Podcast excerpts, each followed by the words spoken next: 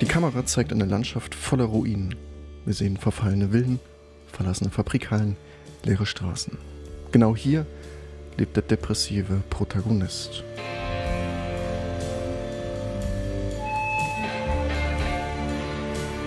Verlässt er dann doch einmal sein herunterkommendes Haus, das ist meistens in der Nacht, dann heulen die streunenden Tiere zusammen mit den fernen Polizeisirenen.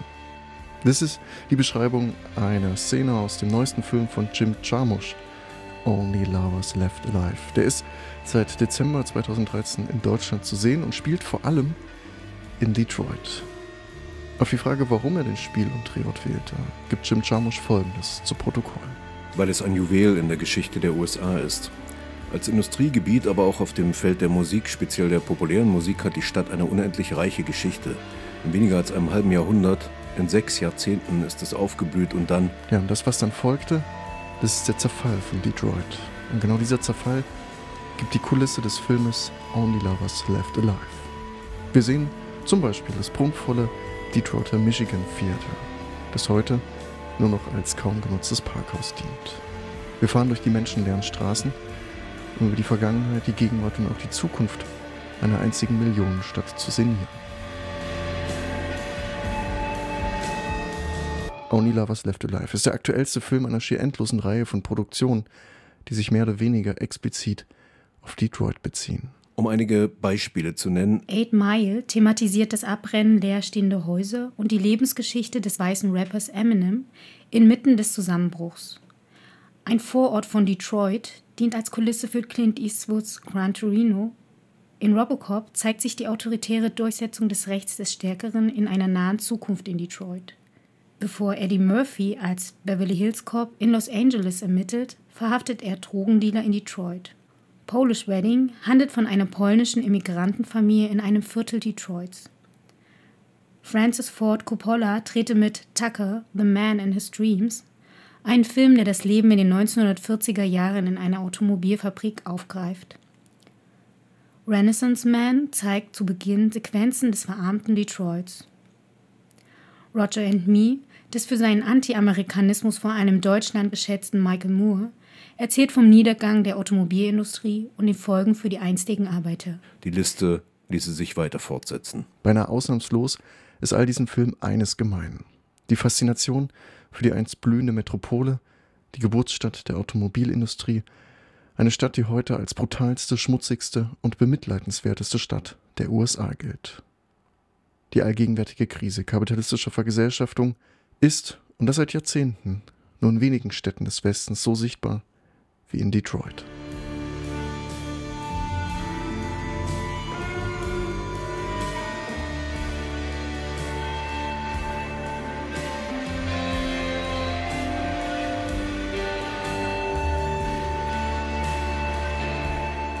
Thema der nächsten Minuten ist die historische Entwicklung Detroits und der Zustand der Stadt.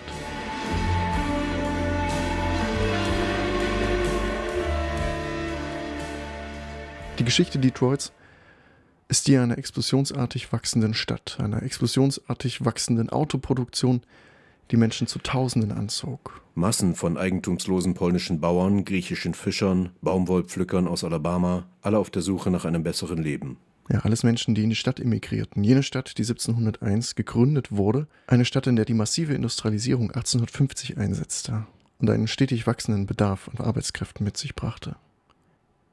1896 wurden die ersten Fabriken von Ford errichtet. Wenig später gründete sich General Motors und etwas später dann auch Chrysler. Damit wurde die Stadt Anfang des 20. Jahrhunderts zum Zentrum der Automobilindustrie nicht nur der USA. Ford selbst wird namensgebend für die dabei hervortretende historische Form des Kapitalismus, eine Form, die auf Massenarbeit, Massenproduktion und Massenkonsum beruht. Vergleichsweise hohe Löhne der Belegschaft steckten die ökonomische Kaufkraft der Lohnabhängigen, sie sicherten den Absatz der in der Massenproduktion gefertigten Automobile und sorgten für die stärkste Phase des Wachstums. 1930 zählte die Stadt erstmals über eine Million Einwohner und auch die Architektur in Detroit veränderte sich. Zwischen 1925 und 1929 entstanden 95 Prozent aller Hochhäuser im Zentrum.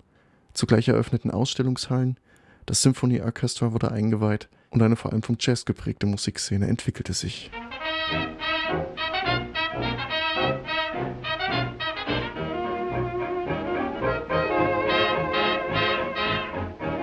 Es gab das Michigan Theatre, das 5000 Zuschauer umfasste und 1928 in Betrieb genommen wurde. All dies blieb nicht ohne Folgen für die Zahl der Bewohner. 1900 hatte Detroit knapp 285.000 Einwohner. 50 Jahre später waren es siebenmal so viele. Doch schon wenig später, also kurz nach 1950, ist der Höchststand der Bevölkerung erreicht. Detroit beginnt zu schrumpfen.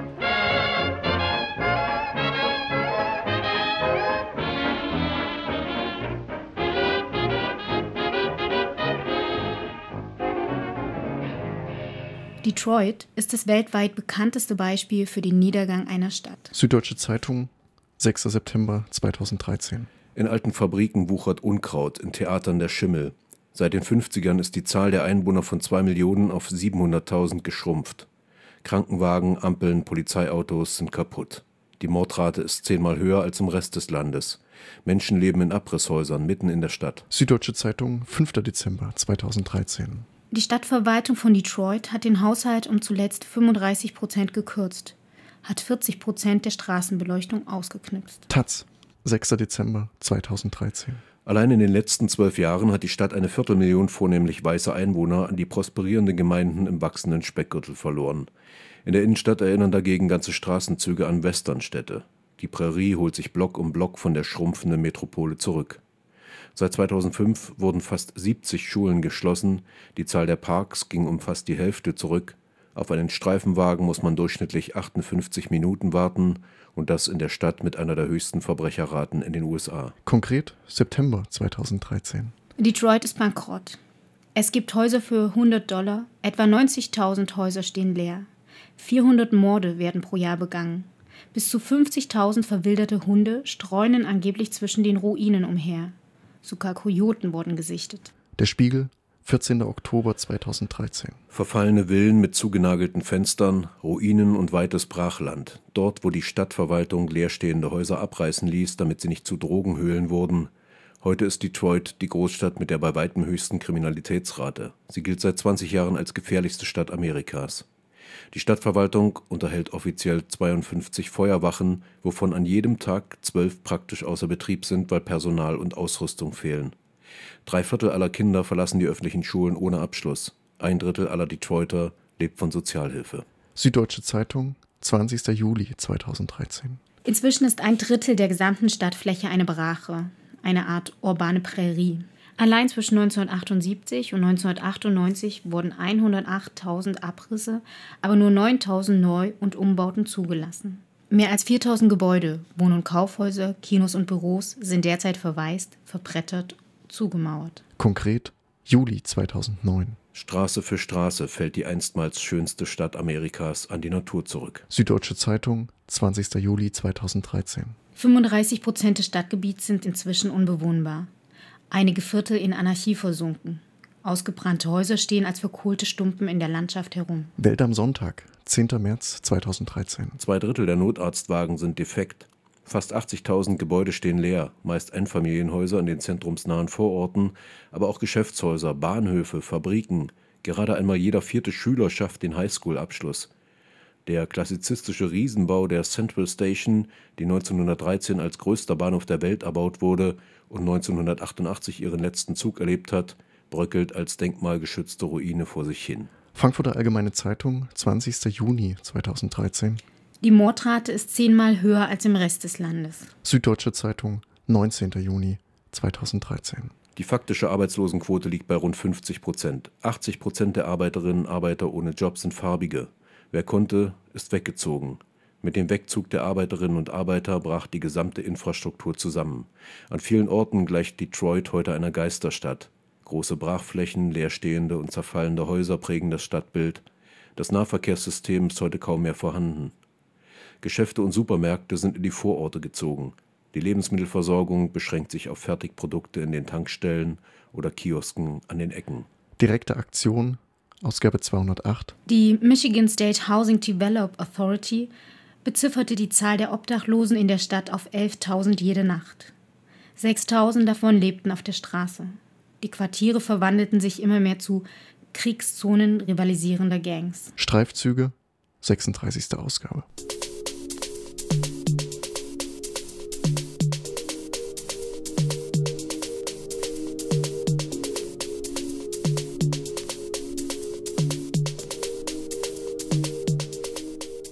Was diese Zusammenstellung aus deutschsprachigen Artikeln über Detroit in den letzten Monaten aufzeigt, lässt wenig übrig vom einzigen Glanz. Stattdessen wird hier das Bild einer Stadt gezeichnet, die kaum mehr in der Lage ist, die Kosten für die Straßenbeleuchtung zu zahlen. Eine Stadt voller ausgeschlachteter Fabriken, zugenagelter Läden, verlassener Häuser, in der Gewaltverbrechen das tägliche Leben bestimmen, die das Leben brutalisieren und Verzweiflung, Korruption und verlorene Hoffnung mit sich bringt. Unweigerlich stellt sich da die Frage, wie konnte es zu diesem Niedergang kommen? Wie konnte sich die einzige Vorzeigestadt in eine Vorzeigestadt eines Krisenprozesses verwandeln?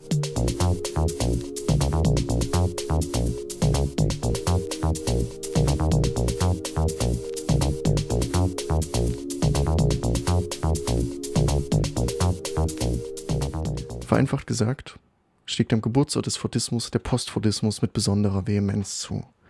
War die Epoche des Fordismus geprägt von geregelten Lohn- und Arbeitsverhältnissen, vom Anstieg des Massenkonsums und einer fast erreichten Vollbeschäftigung, beginnt seit Ende der 1960er Jahre die Deindustrialisierung. Die Automatisierung und die Verlagerung der Industriestandorte wird bestimmt für die kapitalistische Produktion. Die fordistischen Produktionsstätten wurden rationalisiert und das radikal. Die Massenproduktion des Fließbandes wird abgelöst von vielfältigen Formen der Dienstleistungen. Lohnarbeiter werden formal in Selbstständige verwandelt, dabei werden einst gewerkschaftlich erkämpfte Absicherungen eingebüßt. Das traf in Detroit auf eine selbstbewusste Arbeiterschaft, die vor allem in den 30er Jahren mit Hungermärschen und Streiks Tarifverträge durchgesetzt hat und schließlich auch die höchsten Löhne der USA erkämpft hat. Die Stärke der Interessensvertretung der Arbeiter und Arbeiterinnen wurde zum Argument der Produktionsverlagerung weg aus den einzigen Gewerkschaftshochburgen. In der legendären River Rouge Fabrik arbeiteten in den 1930er Jahren rund 100.000 Menschen. Heute sind es gerade noch 6.000. In den 1950er Jahren ließen in ganz Detroit 200.000 Arbeiter die Bänder rollen. Heute arbeiten in den Werken noch rund 20.000 Menschen. Und die verlorenen Jobs werden nicht zurückkehren. Ihre neuen Fabriken baut die boomende Autoindustrie lieber im Süden Amerikas auf. Dort kann flexibler produziert werden, sagt ein deutscher Automanager. Heißt, dort ist es leichter, Personal abzubauen und wieder aufzustocken, weil die Autogewerkschaft nicht so stark ist. Ja, genau. In diesem Beispiel dieses Fortwerks zeigt sich auch wunderbar, dass die sozialstaatlichen Regulierungen zunehmend die Akkumulation erschwert haben. Die zunehmende Automatisierung der Produktion traf Detroit besonders stark da die Produktion fast ausschließlich auf den Bereich der Automobilindustrie fokussiert war, inklusive der entsprechenden infrastrukturellen Zurichtungen. Es gibt, so sagt man, eine Monokultur mit extremer Krisenanfälligkeit. Nicht nur verlegten die Unternehmen, wenn sie überhaupt noch existieren, ihre Werksäle in die Peripherie, sondern auch die, die es sich leisten konnten, zogen weg. Die meisten Abwanderer waren weiße Detroiter. Allein in den 50er Jahren verließen rund eine halbe Million von ihnen das Zentrum, um sich im Umland niederzulassen.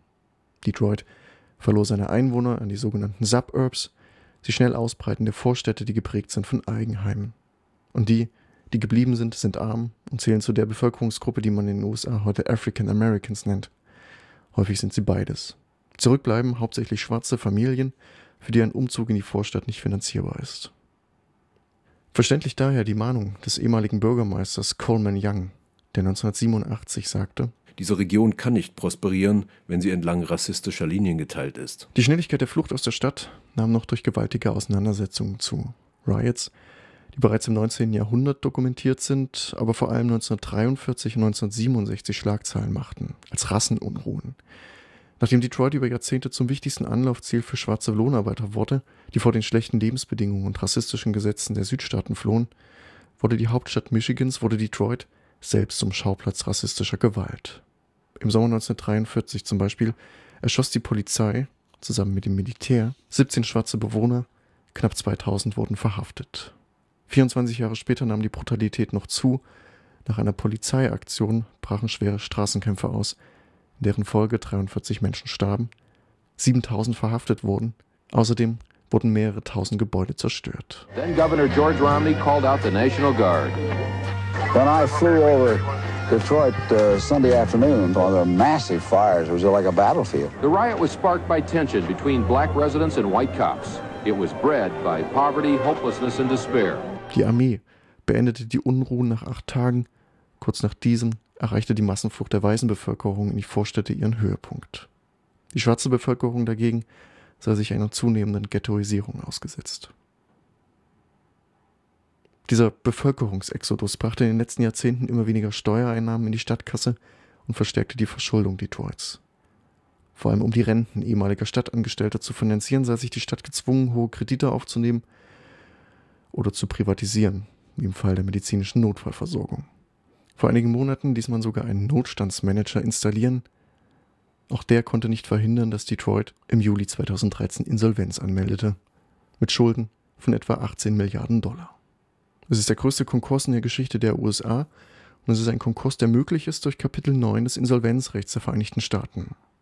Da können nicht nur Unternehmen oder Privatleute, sondern auch verschuldete Städte Insolvenz anmelden. Anders als zum Beispiel in Deutschland. Detroit ist bislang die größte Stadt und hofft nun, den Schuldenberg zu verringern, anstatt den mühsamen Weg einer Entschuldung über Jahrzehnte zu gehen. Als eine der ersten Maßnahmen wird derzeit über die Kürzung der Renten städtischer Angestellte diskutiert und auch über den Verkauf von wertvollen Kunstwerken aus dem Detroit Institute of Arts. Jahrzehnte davor versuchte Detroit mit Hilfe einer Reihe von Gegenmaßnahmen vor allem die Innenstadt wiederzubeleben oder die Schulden zu minimieren, zum Beispiel durch unbezahlte Zwangsurlaube der Beschäftigten. Casinos wurden gebaut, neue Sportstadien in den 90er Jahren errichtet. Und abgesehen von diesen Versuchen stechen noch weitere Wiederbelebungsideen hervor, zum Beispiel der People Mover. 1937 wurde sie eröffnet, diese Hochbahn, die ohne Fahrer, computergesteuert, einen fünf Kilometer langen Rundkurs zurücklegt. Die Bahn kostet jährlich 12 Millionen Dollar, während sich im Wagen kein einziger Fahrgast befindet. Eine erhoffte Belebung ist ausgeblieben. Eine Reaktion auf die eklatanten Missstände, die häufig als Vandalismus abgetan wird und bei der Einwohner ihren Unmut gegenüber den Verhältnissen Luft machen, ist die sogenannte Devil's Night. Es ist die Nacht vor Halloween, also die Nacht vom 31. Oktober auf den 1. November, wo jährlich, alljährlich leerstehende, aufgegebene Häuser in Brand gesetzt werden. 1984 zum Beispiel gingen 810 Häuser und einige Autos in Flammen auf, Zehn Jahre später, 1994, waren es ebenfalls 800 Häuser. Daraufhin verhängte der damalige Bürgermeister eine Ausgangssperre und die ersten Autoren sprachen beim Blick auf Detroit von Zuständen, die sich mit der sogenannten Dritten Welt vergleichen lassen.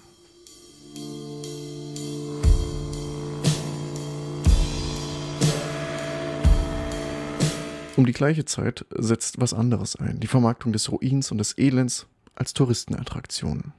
Immer mehr Berichte gibt es über Detroit, Ruinenporno nennt man das. Etliche Fotobände gibt es, die in ausgewählten Kunsteditionen erscheinen und die Ruinen von allen erdenklichen Perspektiven künstlerisch-ästhetisch dargestellt zeigen.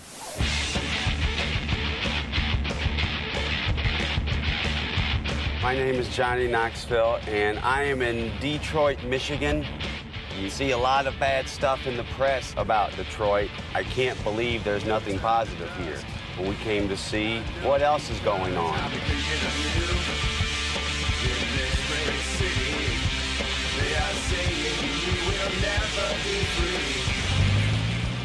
2010 veröffentlichte Johnny Knoxville, der bekannt ist von MTV, eine Dokumentation. Detroit Lives hat er sie genannt und da zeichnet er das Bild einer Stadt, die unbegrenzte Möglichkeiten bietet. Vor allem für Künstler und Kreative, vor allem dank der sich bietenden Freiflächen. Knoxville bezieht sich immer wieder auf subkulturelle Traditionen Detroits.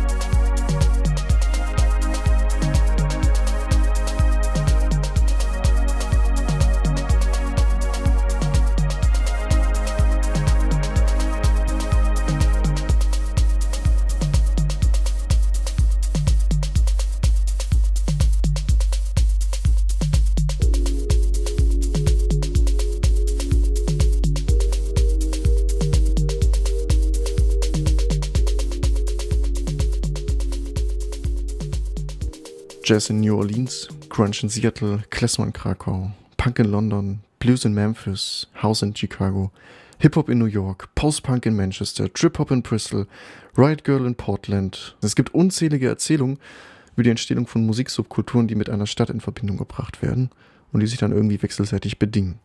Doch es gibt kaum eine Stadt, die so stark als Ort von aufregender Musik verklärt wird wie Detroit.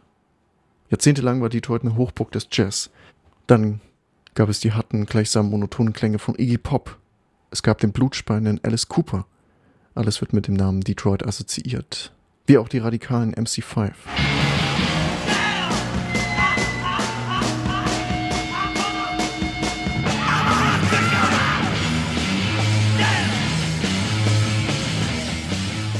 Nicht nur MC5, auch die Urväter des Techno kommen aus Detroit.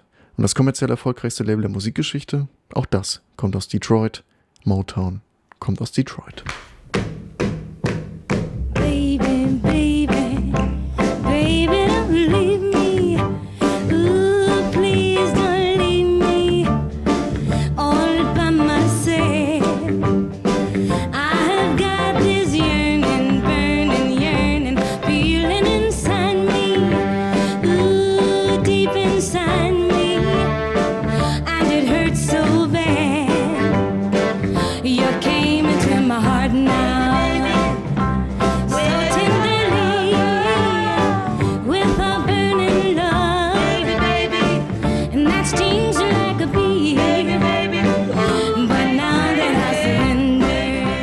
Gerade Motown und auch der Detroit Techno werden überzogen mit Projektionen und Mythologisierungen.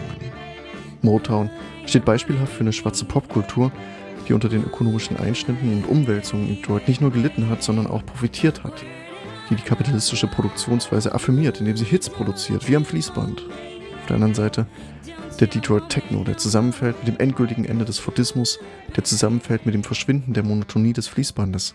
Genau das findet im Beat des Techno seine Wiederkehr.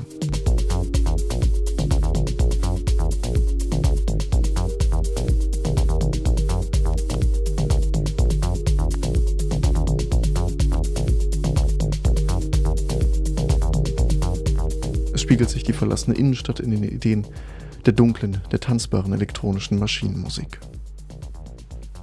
Nun kann man an dieser Stelle sagen, das verwundert wenig, dass Detroit gilt als Symbol für eine krisengeschüttelte Stadt, für eine krisengeschüttelte Stadt im Westen. Allerdings häufen sich mittlerweile die Stimmen derer, die Detroit als Modellstadt handeln. Eine Stadt, in der die Alternativwirtschaft für das 21. Jahrhundert entworfen wird. David Osborne zum Beispiel fragte im Independent: Can Motor City restart its engines? Und der Spiegel behauptete, dass es inzwischen als schick gilt, in Detroit zu investieren oder zumindest ein Produkt zu kaufen, das in Detroit produziert wurde. Die Hoffnungen dabei liegen vor allem auf eine mittlerweile stark verbreitete urbane Landwirtschaft und einer sich verstärkt Detroit zuwendenden Künstlerszene. Diese Künstlerszene zieht es aufgrund der geringen Mieten und des Leerstandes nach Detroit. Das lädt zum Experimentieren ein, so die Idee, sodass der Kopf einer nicht kleinen New Yorker Investmentfirma, Tony Goldman, verkündete, dass beim Blick auf die Kreativwirtschaft sich Detroit zum Berlin der USA entwickeln würde. Es gibt in Detroit Menschen, die wieder damit angefangen haben, Gemüse zu ziehen und Getreide anzubauen. Sie sind begeistert dabei, neues Leben aus Ruinen zu schaffen. Hier ist eine Stadt, die vom Kapitalismus ganz und gar ruiniert wurde und die jetzt nicht mehr mit der Geldwirtschaft zu tun haben will. Die Vorstellung von Geld wird völlig abgelehnt. Der Tauschhandel hat wieder eingesetzt. Ja, das hat Tilda Swinton in einem Interview gesagt. Tilda Swinton, eine Hauptdarstellerin im aktuellen Film von Jim Jarmusch, Only Lovers Left Alive, ein Film, der in Detroit spielt. Und tatsächlich gehört in Detroit seit einigen Jahren vor allem eine Branche zu den Aufstrebenden. Zurückgebliebene Anwohner betreiben Ackerbau. In der ehemals dicht besiedelten Innenstadt werden landwirtschaftliche Nutzflächen besetzt. Also dort, wo einst Häuser entstanden, entstehen nun Kooperativen. Schon heute kann man auf leeren Grundstücken Highschool-Lehrer beim Heuwenden sehen und Hausfrauen bei der Bienenzucht. Das alles sei von unten und gemeinschaftsorientiert. Allerdings kann man einwenden, dass es sich dabei weniger um einen selbstbestimmten Akt handelt, sondern eher eine Reaktion darauf, dass 2006 die letzte große Supermarktkette Detroit verlassen hat. Die verbliebenen Bewohner Detroits sind angewiesen auf die Fertignahrung der Tankstellen, der sogenannten Liquor Stores, um nicht zu verhungern. Dennoch ist in Detroit eine Krise sichtbar und das seit Jahrzehnten, die eng verbunden ist mit der Ablösung des Fordismus. Gleichzeitig haben in den letzten Jahren Diagnosen zugenommen, die von einer weltweiten Krise sprechen. Das Ganze nach den Währungskrisen der 90er Jahre, der Asienkrise und der New Economy Krise handelt es sich hierbei um eine systemische Überakkumulationskrise.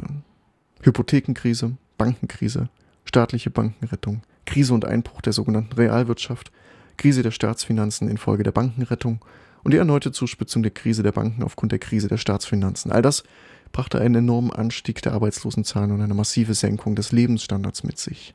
Und das weltweit. Gleichzeitig ist es eine Situation, in der in Europa noch eine rigide Politik verstärkt wird, wo die Schulden zum Hauptverursacher der Krise umgedeutet wurden und aufgrund dieser Verkehrung von Ursache und Wirkung in den stark verschuldeten Staaten Südeuropas ein harter Sparkurs durchgesetzt wurde. Die Zahlung von sogenannten Hilfskrediten ist gebunden an starke Auflagen, in deren Folge die Reallöhne abnehmen, sich das Rentenalter erhöht und staatlich gezahlte Löhne einfach eingefroren werden. Es kommt zu Zwangsversteigerungen und Räumungen von Wohnungen. Allein in Spanien gab es 2012 über 100.000 Zwangsräumungen. Die Zahl der Obdachlosen steigt, die Zahl der Selbstmordrate steigt, die Verschuldung breiter Bevölkerungsschichten nimmt zu, die Städte verschulden sich ebenso immer mehr, die Zahl der Abwanderung wie die der Massenentlassung steigt ebenfalls. Das Konsumversprechen des Kapitalismus ist zunehmend sichtbarer, auch in europäischen Zentren, nur noch für eine Minderheit realisierbar. Und das ist eine Entwicklung, die in Detroit bereits vor Jahrzehnten ihren Anfang genommen hat, ihren sichtbaren Anfang genommen hat.